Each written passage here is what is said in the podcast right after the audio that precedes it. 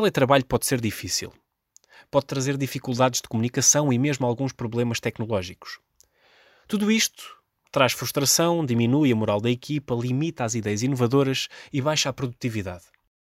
Como a forma de comunicar muda, a percepção da forma como comunicamos por parte dos outros também se altera. E isso obriga-nos a fixar um novo protocolo de comunicação, novos rituais e regras para trabalharmos em conjunto. Aqui estão alguns passos a dar. 1. Um, como todos sabemos, a disciplina e a consistência são a chave de uma boa performance. Defina standards de resposta e regras de funcionamento na comunicação entre todos. 2. À distância, mais do que no trabalho presencial, lembre-se que as coisas nunca são suficientemente claras para todos.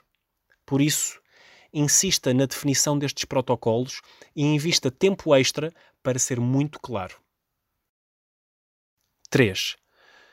Não aborreça a equipa com mensagens constantes. Sempre que envia uma mensagem, está a interromper o colega e a entrar no seu espaço de trabalho.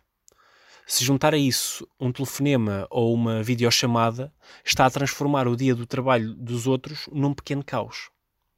4. Note que os colegas mais introvertidos no contacto pessoal podem ser mais extrovertidos na comunicação escrita.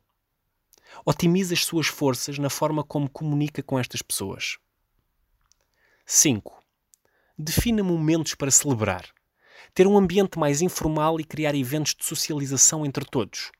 Isso cria um espírito positivo e melhora a colaboração na equipa.